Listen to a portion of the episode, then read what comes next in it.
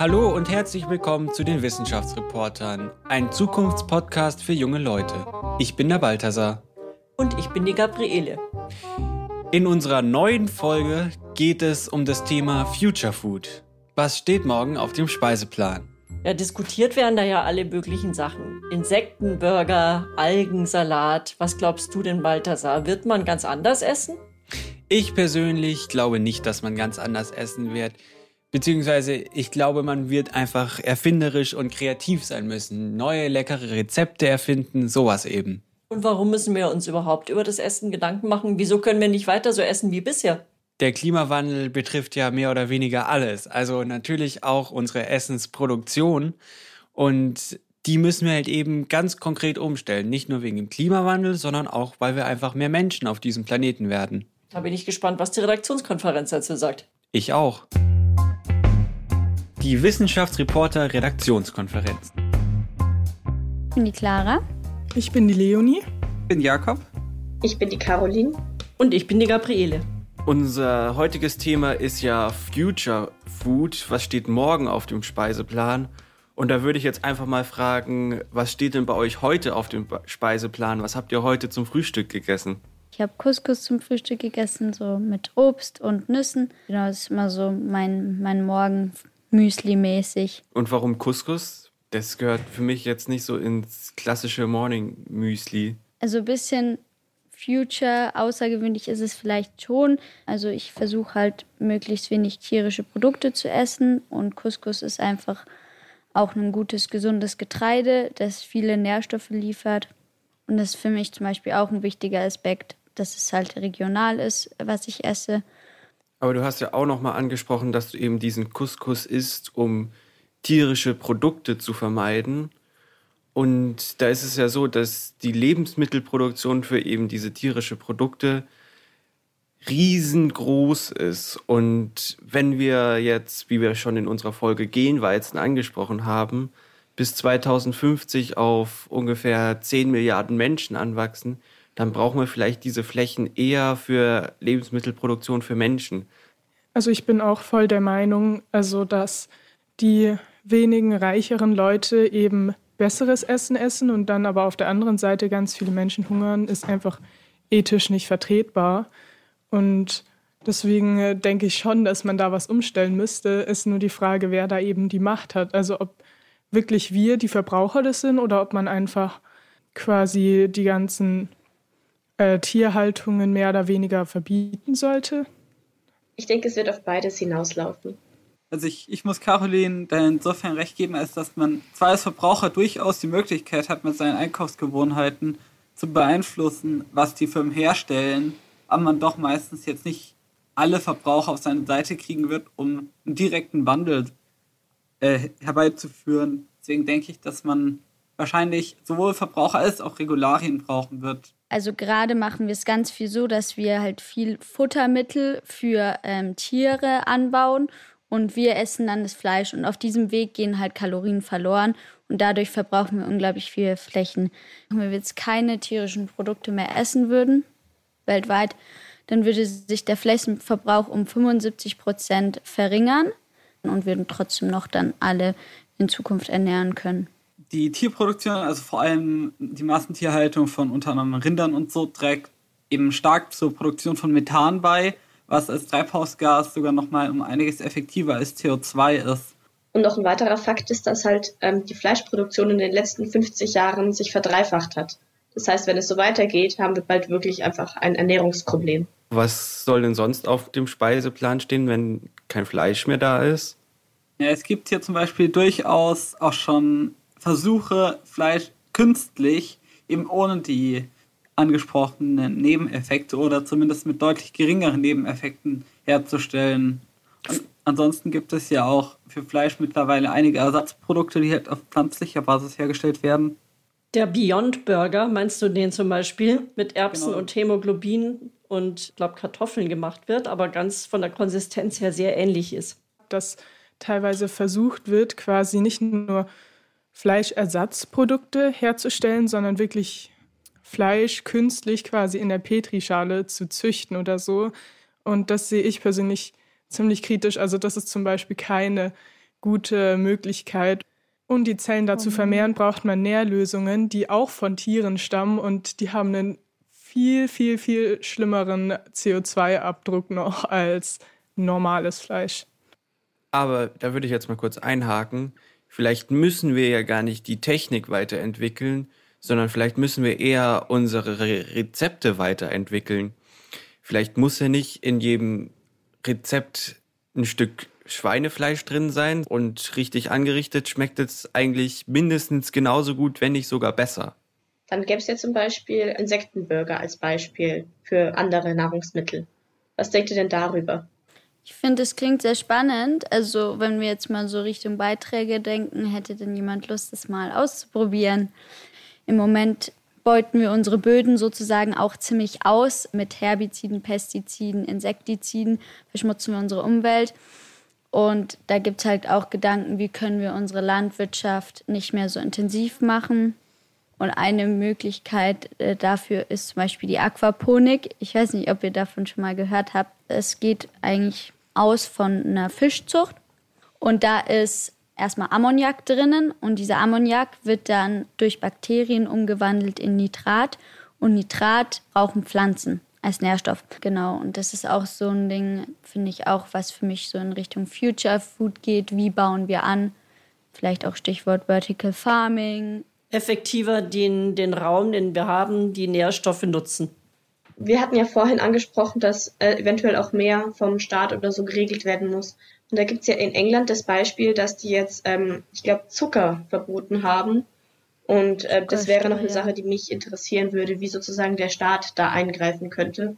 Die Frage, wie, wie züchtet man tierische Zellen, das macht ja jetzt Leonie schon. Und da wäre für mich die andere Frage noch bei pflanzenbasiertem Fleisch, was sind da so molekular strukturierte äh, Kriterien, sage ich jetzt mal. Das könnte schon relativ deep gehen, aber was ist da der Ansatz, dass ich dazu komme, ich versuche eben mit Pflanzenzellen sozusagen tierische Zellen nachzubilden, genau was da der Ansatz ist. Ja, was mich noch interessieren würde, ist dann, wie so der perfekte Speiseplan der Zukunft aussieht für uns Menschen, wenn dann kein Fleisch mehr drauf ist, aber eventuell Insekten oder so oder Soja oder was auch immer, was man daneben hat. Ähm, was mich auch noch interessieren würde, ist, wie man diesen Schritt schafft zwischen, wir haben jetzt ein tolles Ersatzprodukt oder ein tolles neues Produkt entwickelt, das eigentlich so absolut perfekt ist und so, aber die Leute sind ja trotzdem meistens skeptisch und kaufen eher so, was sie schon gewohnt sind. Auch ich bin bei neuem Essen ziemlich skeptisch, leider. Und ich kann mir dann eben vorstellen, dass es das ziemlich schwer macht, da so die Ernährung gut umzustellen.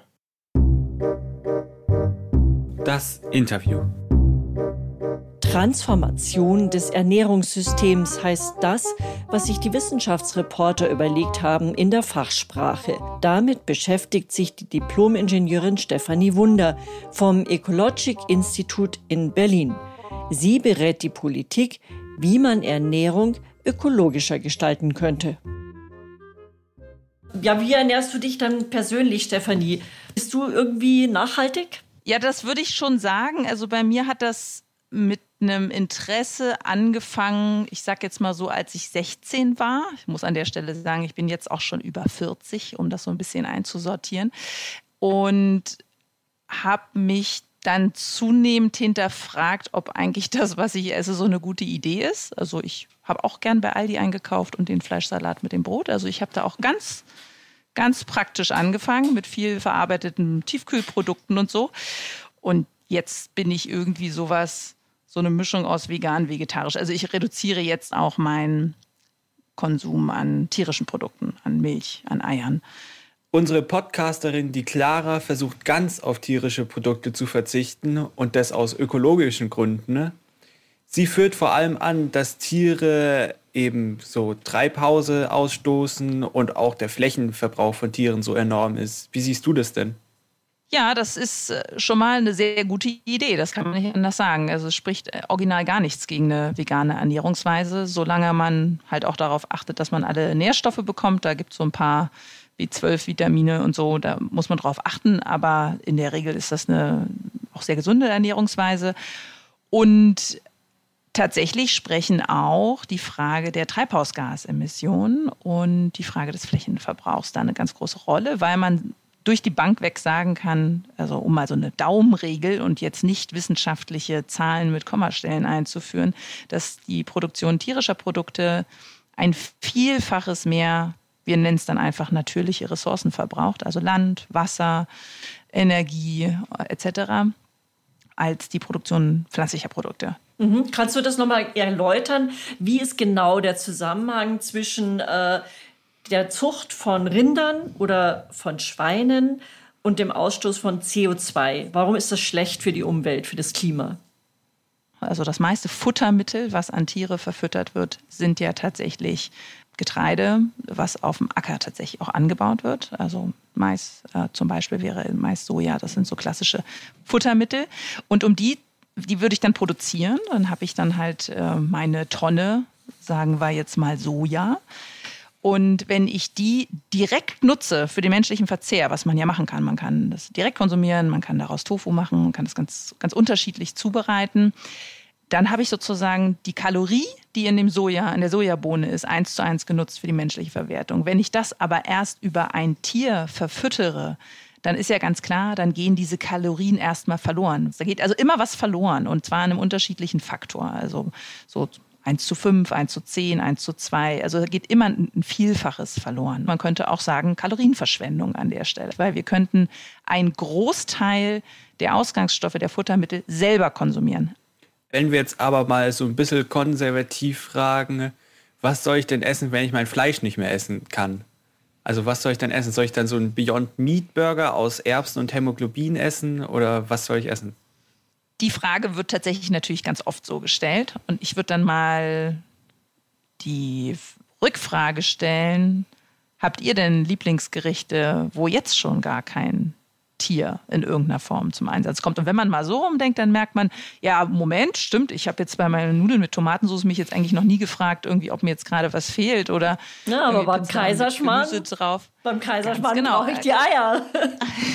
Absolut. Also es gibt natürlich, ich sage das deshalb, es gibt natürlich Gerichte, die mögen wir sehr und die haben eben diese tierische Komponente. Und ob das jetzt Fleisch ist oder ob das der Kaffee mit Milch ist oder ob das der Kuchen mit Eiern ist, ähm, die gibt es natürlich. Und da also so bieten sich dann zwei Lösungen. Und die, die immer diskutiert wird, ist natürlich die, ah, ich brauche dann genau einen 1 zu 1 Ersatz, der, der das irgendwie äh, abbildet. Also ein Beyond Meat Burger oder ein äh, Künstler. An sowas wird auch geforscht. Ne? Sozusagen ein direktes pflanzliches Ei, was aussieht wie ein Ei. Also ich habe es noch nicht gesehen, nur auf Bildern. Äh, aber sowas gibt es auch kann man nicht eigentlich auch mal anders denken und neue Gerichte sich ganz neu erschließen, ne? die eben nicht dieses eins zu eins, ich habe drei Komponenten auf meinem Teller, Gemüse, Beilage und Fleisch, sondern eben mal gucken, wie ist es dann mit so einer Bowl. Schmeckt er dir selber, der Beyond Burger? Hast du den schon mal gegessen?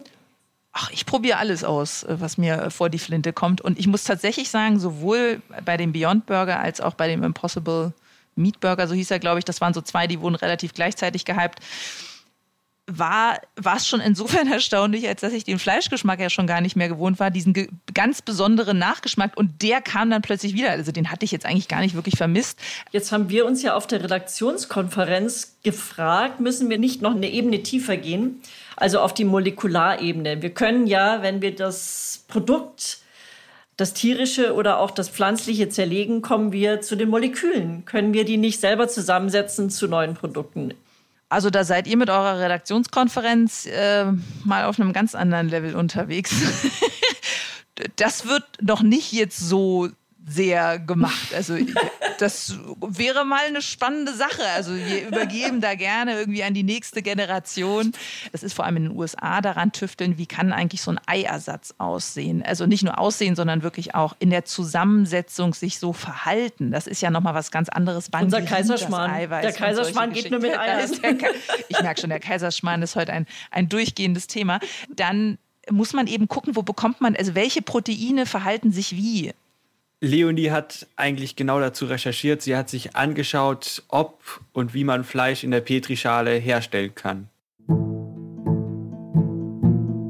In-vitro-Fleisch ist eine von vielen Bezeichnungen für essbares Fleisch, das im Labor aus einzelnen Zellen gewachsen ist. Prinzipiell sind viele Zellarten dafür geeignet, sie müssen aber immer erst aufwendig erforscht werden. Der eigentliche Anbau im Labor funktioniert dann so. Einem Tier werden Stammzellen entnommen, die können zum Beispiel aus einem Muskel kommen. Diese Zellen werden dann von einem Medium mit allen nötigen Nährstoffen und Wachstumsfaktoren versorgt, sodass sie sich vermehren können, ähnlich wie im Körper des Tieres. In-vitro-Fleisch ist nachhaltiger als konventionell produziertes Fleisch. Bei der Herstellung wird in Zukunft weniger Land und Wasser benötigt werden. Auch die Treibhausgasemissionen sind geringer. Dem Tier schadet die Entnahme von den Stammzellen übrigens nicht und es lebt danach einfach weiter. Auch für das Nährmedium werden mittlerweile keine tierischen Erzeugnisse mehr benutzt. In Singapur wurde 2020 sogar das erste In-vitro-Fleisch zum Verkauf zugelassen. Wenn wir signifikante Mengen dieses ähm, Laborfleisch, kann man jetzt mal nennen, produzieren, dann reden wir natürlich über etwas wie Bioreaktoren. Also das sind dann schon fabrikartige Anlagen. Ne? Also das ist sozusagen, um das einfach mal im, im Kopf mal ein anderes Bild zu erzeugen, da reden wir eben nicht von Petrischalen, sondern da reden wir von Bioreaktoren. Und dann merkt man schon, ah, Moment, eben hatte ich noch vor meinem geistigen Auge die Kuh auf der Wiese, jetzt habe ich gerade so einen Bioreaktor irgendwie im ländlichen Raum. Was selten gewusst wird, ist, dass in der Vergangenheit eben diese diese Technik durchgeführt wurde, indem diese Fleischzellen, die brauchen ja ein Nährmedium, in dem sie wachsen. Und das war eben das äh, fetale Kälberserum, also sozusagen das Blut ungeborener Kälber. Man hört schon, das hat sehr viel mit toten Tieren zu tun und daran wird eben mit Hochdruck gearbeitet, wie man da ein pflanzliches Nährmedium nutzen kann. Ist es eigentlich tatsächlich unsere Vision von der Zukunft, dass wir da sehr stark industriell unsere Lebensmittel produzieren und auch sehr stark zentral. Das ist eben keine Technologie, wo sich jeder mal so einen kleinen Bioreaktor hintern, äh, hinters Haus stellt oder so. Ne? Also das macht schon auch was mit der Struktur in der Lebensmittelproduktion. Und diese Ebene ist ganz wichtig mitzudenken. Die finde ich nicht gerade sehr, also die, die muss man tatsächlich kritisch diskutieren, glaube ich, in der Gesellschaft, wie viel wir davon haben wollen. Und ich würde wirklich denken, dass in der Zukunft das eine Nische sein wird. Und was ja auch diskutiert wird, können wir nicht auch ganz andere Lebewesen nutzen, Algen oder Insekten. Und da hat sich Clara mal in einem Selbstexperiment den Insektenburger im Internet bestellt und fand ihn gar nicht so schlecht. Dieser besteht zu 29 Prozent aus Buffalo-Wurmpulver. Das sind die Larven eines Schädlingkäfers. Ansonsten besteht er noch aus Sojaprotein und Sonnenblumenkernen. Für die Burger musste ich das Pulver mit etwas Wasser verdünnen und die geformten Patties dann braten. Kein großer Aufwand also, und das war es wert. Der Burger hat sehr gut geschmeckt. Ein Insektenburger verbraucht 15.000 mal weniger Wasser, stößt 100 mal weniger CO2-Emissionen aus, verbraucht viermal weniger Futter und 12,5 mal weniger Fläche als ein vergleichbarer Rindfleischburger. Außerdem hat er einen hohen Proteingehalt, da das Insektenfleisch aus mehr Protein besteht als Rind- oder Schweinefleisch. Für mich also eine echte Alternative zu Fleisch und auch zu vergleichbaren Pflanzenersatzprodukten. Ich kann ihn nur empfehlen. Im Geschmack war er leicht nussig und die Konsistenz war ähnlich zu der von Fleisch. Auch meinen Eltern hat er sehr gut geschmeckt. Und da spielt ein Faktor eine ganz, ganz große Rolle. Und das hört sich jetzt erstmal total langweilig an, nämlich dass die Frage, was haben diese Insekten gegessen? Und im Moment ist es so, wir haben ja in der EU Regeln, was man Tieren füttern darf. Was Insekten besonders gut können von Natur aus, ist quasi Müll zu verwerten. Also zum Beispiel Lebensmittelabfälle zu verwerten. Und das ist denen relativ schnuppe, ob das ein Salamibrötchen ist, aus so ziemlich allen, egal ob da Pflanze oder Tier drin ist, können die das sehr gut verwerten. Das dürfen sie aber nicht. Also man darf Insekten in der EU keine so eine gemischten Abfälle, wo auch was tierisches drin ist, verfüttern. Ja, das, das heißt, könnte man aber ja, das könnte man ja ändern. Also wir könnten ja sagen, die, es ist veraltet. So einfach ist es natürlich leider nicht, aber das ist der zentrale Hebel, wenn man das ökologischer machen möchte, dass, äh, dass sozusagen Insekten wirklich eine Alternative sind, dann muss man an diese Frage rein, dürfen die bitte sehr in Zukunft auch Lebensmittelabfälle essen? Das ist letztendlich der zentrale Hebel, womit man dann Insekten auch wirklich sehr ökologisch äh, einsetzen könnte. So, und, aber man muss auch sagen, selbst nach der Weise, wie es jetzt im Moment ist, sind die ich sage jetzt mal, auf einem ähnlichen Effizienzgrad wie Hühner. Und man kann natürlich das ganze Tier essen, ne? Es sind keine Knochen drin, das ist jetzt eben nicht wie bei so einem Rind. Bis zum Ende des Jahrhunderts werden wir ja weltweit vermutlich so an die 11 Milliarden Menschen sein. Schaffen wir das, diese Menschen zu ernähren, wenn wir so weitermachen wie bisher? Da muss man natürlich einen Riesenhaufen Zahlen auswerten und nebeneinander legen, um dann mal zu gucken, was würde denn dann im Durchschnitt auf dem Teller liegen. Und das ist die sogenannte Planetary Health Diet. Und wenn man die sich so anguckt und vergleicht mit dem, was wir hier in Deutschland auf dem Teller haben, und natürlich sagt keiner, dass jeden Tag das auf dem Teller dann liegen muss, das ist wirklich nur eine Durchschnittsberechnung, dann sieht man, dass wir zum Beispiel nur noch ein Ei pro Woche haben. Ne? Oder dass der durchschnittliche Fleischkonsum nur noch ein Viertel betragen würde. Oder dass wir ungefähr 20 Mal mehr Hülsenfrüchte, also Erbsen, Bohnen, Linsen etc. Äh, essen müssten. Also man sieht, das geht. Das ist das eine. Also wir können 10 Milliarden Menschen ökologisch gesund ernähren. Das geht aber nur, wenn wir ganz massiv den Konsum tierischer Produkte zurückführen. Ist es auch eine Frage der Lebensmittelumverteilung? Lebensmittelumverteilung vom globalen Norden zum globalen Süden oder innerhalb der deutschen Gesellschaft oder in vom globalen Norden zum globalen Süden? Gibt es, werden genug Lebensmittel produziert. Ähm, wir dürfen hier zum Beispiel im globalen Norden halt nicht so viel tierische produzieren, weil das natürlich an Ressourcen auch woanders nicht zur Verfügung steht. Also um einfach zu gucken, wie viel ist denn überhaupt da? Können wir damit alle satt bekommen? Ja, bekommen wir. Und dann ist eben ganz zentral die Frage der Armutsbekämpfung. Reicht es da, andere Lebensmittel zu konsumieren oder brauchen wir auch eine andere Landwirtschaft? Also ich habe gerade das Beispiel ja schon mal mit diesen Hülsenfrüchten, wie wir sie nennen, also Erbsen, Bohnen, Linsen und Co., dass sich das massiv erhöhen muss. Die müssen ja irgendwo angebaut werden. Also das, äh, oder ein Hafer ist jetzt ein schönes Beispiel, weil der Hafermarkt so komplett äh, leergefegt ist oder auch der Erbsenmarkt, also da haben wir sie wieder, die Hülsenfrüchte. Dann muss die Landwirtschaft darauf reagieren. Ein anderer Bereich äh, ist, dass der Konsum von Nüssen sich massiv erhöhen muss. Also damit natürlich auch, ne, die haben ja auch auf Nährstoffzusammensetzung geguckt, dass man sich eben auch gesund ernähren kann. Naja, und so ein Nussbaum, der muss ja erst mal wachsen. Deswegen muss sich da auch die Landwirtschaft der Zukunft ändern. Jakob hat sich mal Gedanken darüber gemacht, ob es auch alternative, kreative Methoden in der Landwirtschaft gibt. Vertical Farming, Aquaponing, dass du die natürlichen Kreisläufe irgendwie nutzt. Das hat er sich angeschaut. Traditionelle Landwirtschaft braucht große Mengen Dünger und Wasser sowie viel Platz. Alles drei sind jedoch Faktoren, die in Zukunft knapp werden.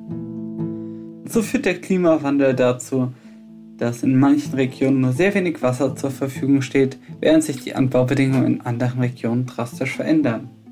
Doch wie können wir mit solchen Herausforderungen der Landwirtschaft in Zukunft umgehen und weiterhin die Nahrungsmittelversorgung für eine steigende Weltbevölkerung sichern? Ein Konzept dafür ist Vertical Farming. Bei Vertical Farming geht es darum, Ressourcen durch natürliche Kreisläufe möglichst effizient zu nutzen. Zum Beispiel können die Exkremente aus der Fischaufzucht zum Anbau von Pflanzen in der gleichen Anlage verwendet werden. Außerdem ist ein Ziel des Vertical Farming, existierende Flächen möglichst effizient zu benutzen. Dazu werden in künstlichen Umgebungen mehrere perfekt aufeinander abgestimmte Ebenen benutzt. Daher findet Vertical Farming meistens in mehrstöckigen Gebäuden statt. Mit Blick auf die Zukunft ist das ein großer Vorteil, laut Prognosen bis 2050 fast 70 Prozent der Weltbevölkerung in Städten leben. Die Gebäude für Vertical Farming könnten also direkt in Städten errichtet werden und würden so Fläche und auch CO2-Emissionen beim Transport einsparen. Aber auch die knapp werdenden Ressourcen wie Wasser und Dünger könnten durch die Kreislaufwirtschaft in Vertical Farming Systemen reduziert werden. Das sind natürlich jetzt vielfach noch so kleine Experimente. Einige sind etwas technologisch aufwendiger, wie zum Beispiel eben Vertical Farming, wo man dann eben auch in Gebäuden dann die Frage der Beleuchtung dann auch zum Beispiel ganz zentral ist und auch der Bewässerung und der Substrate oder eben bei Aquaponik eben diese Kombination von, von Pflanzen und, und Tieren. Also da gibt es viele Experimente, die auch sinnvoll sind und man muss dann immer wirklich auch gucken, für welchen Kontext, für welchen Zweck passen die gerade, ne? Weil so Vertical Farming, das kann Sinn machen, um eben Kräuter und Salate äh, in der Stadt zu produzieren. Also Dinge, die sehr schnell schlecht werden, die man eben nicht gut irgendwie lagern kann und über große Kilometer transportieren kann. Da macht das Sinn. Aber wir fangen jetzt eben natürlich nicht an, irgendwie Getreide anzubauen über Vertical Farming. Das macht wenig Sinn. Du hast es ja bereits schon angesprochen. Von allein wird ja diese Transformation der Ernährung nicht klappen. Wir brauchen auch gesetzliche Vorgaben. Caroline hat sich genau darüber Gedanken gemacht. Um den steigenden Zahlen an Diabetes, Übergewicht und verfaulten Zähnen entgegenwirken zu können, gibt es in England seit 2018 eine Zuckersteuer für Softdrinks. Ab 8 Gramm Zucker auf 100 Milliliter Softdrink müssen umgerechnet nun 12 Cent mehr bezahlt werden. Eine Studie der Universität Oxford zeigte, dass dies in der Bevölkerung gut aufgenommen wurde und dass Rezeptänderungen der Hersteller zu einem deutlich geringeren Zuckergehalt in den Getränken geführt haben. Nun stellt sich also die Frage, ob das auch in Deutschland sinnvoll ist, wie beispielsweise die Deutsche Diabetesgesellschaft bewirbt. Eine Art Ampel, die anzeigen soll, wie gesund Lebensmittel sind, existiert bereits, der Nutri-Score. Aber es ist schwierig, damit unterschiedliche Lebensmittel zu vergleichen und vor allem nicht verpflichtend für die Hersteller, ihre Lebensmittel damit zu kennzeichnen. Die Ampelregierung hat nun im Koalitionsvertrag zu Themen im Bereich Ernährung und Landwirtschaft Stellung genommen. Lebensmittel sollen nun zum Wohle der Bauern nicht mehr unter Produktionskosten verkauft werden. Verbindliche Tierhaltungskennzeichen sollen eingeführt werden, die auch Transporte und Schlachtung beinhalten und kennzeichnen. Und Werbung für ungesunde Lebensmittel in Formaten und Sendungen für Kinder unter 14 Jahre soll auch verboten werden. So soll die gesunde Ernährung der Bevölkerung verbessert werden. Eine Studie der Universität Cambridge in England hat jedoch gezeigt, dass die Zuckersteuer keine Veränderung auf den Zuckerkonsum bewirkt hatte. Es wurden lediglich mehr Süßstoffe verwendet, die von der Zuckersteuer ausgenommen sind. Trotzdem konnte man sehen, dass die Regulation durch die Regierung ein positives Umdenken bewirkt hat. Und vielleicht ist dies ja auch in Deutschland möglich. Also, was denkst du denn? Brauchen wir neue Gesetze von der Regierung? Und wenn ja, wie können die denn aussehen? Für die Umstellung unserer Ernährungssysteme brauchen wir auf jeden Fall den politischen Rahmen. Also es ist nicht so, dass jeder einzelne Deutsche von den 85 Millionen Deutschen die Ernährungswende alleine äh, irgendwie in den Händen hat, sondern es braucht dafür immer die politische Gestaltung, auch sozusagen unserer Ernährungsumgebung, also mit welcher Werbung sind wir konfrontiert. Das ist ja etwas, was äh, ja zum Beispiel dann auch im Koalitionsvertrag steht, dass man eben die Werbung von ungesunden Lebensmitteln an Kindern verbieten will. Das ist natürlich eine Möglichkeit, das ist auch ein ganz klares Gesetz. Und ansonsten können wir natürlich auch über Preisanpassungen, ähm, also über die Mehrwertsteuer, die bisher reduziert ist, egal welche Lebensmittel, da sollte man eben gucken, da sollte man nicht diese Erleichterung von der Mehrwertsteuer für äh, Fleisch rückgängig machen, also dass sie den ganz normalen Mehrwertsteuerzahl von Gemüse und anderen Produkten das noch weiter verringert. Da kann Politik viel machen und da muss Politik auch viel machen. Jetzt geht es ja auch darum, wir müssen die Menschen ja auch mitnehmen und dazu bewegen, dass sie sich anders, pflanzlicher, ökologisch besser ernähren. Wie machen wir das? Leonie hat so ein bisschen auch die Vermutung, gerade beim Essen sind viele Menschen konservativ. Also der Schweinebraten am Sonntag gehört für viele zum Familienessen dazu. Gerade beim Essen sich zu ändern, ist schwierig für viele Menschen. Wir alle haben sicherlich auch Leute in unserem Umfeld, die uns zu bestimmten Aspekten motiviert haben oder inspiriert haben. Also wir reden jetzt viel über Ernährung, aber auch keine Ahnung, über Fortbewegung, Bildung, weiß der Geier, da kann man über eine ganze Menge Sachen. Aber das hat, was ich sagen will, einen ganz großen Einfluss, ähm, was wir um uns herum sehen. Das heißt, ähm, sozusagen der sogenannte Einfluss von sozialen Normen. Wer sagt denn eigentlich, dass es dann nicht mal eine richtige Kampagne geben kann, wie in England zum Beispiel Peace Please, also übersetzt Erbsen bitte. Wenn wir dann dabei landen, dass der Sonntagsbraten, der Sonntagsbraten dann wird, dann sind wir eigentlich schon ziemlich gut dabei. Ne? Da müssen, muss nicht, müssen nicht alle Veganer, Vegetarier werden. Das ist nicht der Punkt. Und da kann dann auch mal ein Algensalat dabei sein. Das äh, macht Spaß und bringt viel auf den Teller. Wir haben ja jetzt über Fleisch und Eier und so weiter geredet, aber worüber wir nicht geredet haben, ist Joghurt und Milchprodukte im Allgemeinen. Und ähm, da finde ich, ist es halt schwierig, weil natürlich ist halt an Joghurt ist an sich natürlich schlimm, weil es von Kühen kommt und deswegen halt einen groß, also einen schlechten CO2-Abdruck hat. Aber wenn man dann, weiß nicht, die Alternativen anschaut, wenn man jetzt nicht gerade Haferjoghurt nimmt, sondern, weiß nicht, Sojajoghurt oder Kokosjoghurt, dann hat man halt automatisch ähm, Regenwald, der dafür abgeholzt wird und die langen Transportwege. Äh, unsere Beispiele für Fleischproduktion waren ja jetzt meistens im Sinne von Rindfleisch oder Hühnerfleisch oder ähnliches. Was wir auch gar nicht abgedeckt haben, waren in irgendeiner Form Fische oder insgesamt Meerestiere. Da haben wir ja auch das Problem der massiven Überfischung. Und da gibt es auch mit Lachszuchtstationen in Alaska, von Norwegen auch ganz viel große Eingriffe in das Ökosystem dort. Also das, was wir bei Rindern und Hühnern und Schweinen machen, ist eigentlich fast eins zu eins übertragbar auf den massiven Fischkonsum, den wir da haben. Das zeigt für mich auch diese Krankheit und nicht Funktionsweise unseres Ernährungssystems. Future Food, was steht morgen auf dem Speiseplan? So haben wir ja diese Folge genannt. Was glaubt ihr denn? Wird es tatsächlich dazu kommen, dass die Leute mehr so Dinge wie Insektenburger, Beyond Burger, also künstlich hergestellte Nahrungsmittel konsumieren werden? Also ich bin theoretisch schon gewillt, das auf jeden Fall mal auszuprobieren und ich glaube auch, dass es was ist, was mir schmecken könnte und was ich in meinen alltäglichen Speiseplan integrieren würde. Andererseits bin ich jetzt eine Person, die auch weiterhin gerne Fleisch isst, weil ich den Geschmack einfach mag. Aber ich würde halt, was ich eh schon tue, sozusagen darauf achten, dass es halt ähm, nicht aus Massentierhaltung kommt, dass wenig oder gar keine Antibiotika verwendet werden und dass ich sozusagen einfach weiterhin darauf achte, dass ich sozusagen dadurch meinen Beitrag leiste und halt auch weniger Fleisch esse. Ich wollte nochmal zurückkehren ähm, zu einem Punkt, der mir noch eingefallen ist. Sie spricht ja schon den politischen Rahmen an und da muss es eben Push- und Pull-Maßnahmen geben. Pull-Maßnahmen hat sie ja die Preisanpassungen angesprochen und bei Push-Maßnahmen wären schon auch sowas wie eben ja mehr oder weniger Verbote oder der, das Einführen eines Veggie Days oder eines veganen einen Vegan Day oder so in Cafeteria oder so. Um unser Ernährungssystem eben umzubauen, ist es auch eben ganz wichtig, unser Landwirtschaftssystem, also wie bauen wir unsere Produkte an, umzubauen.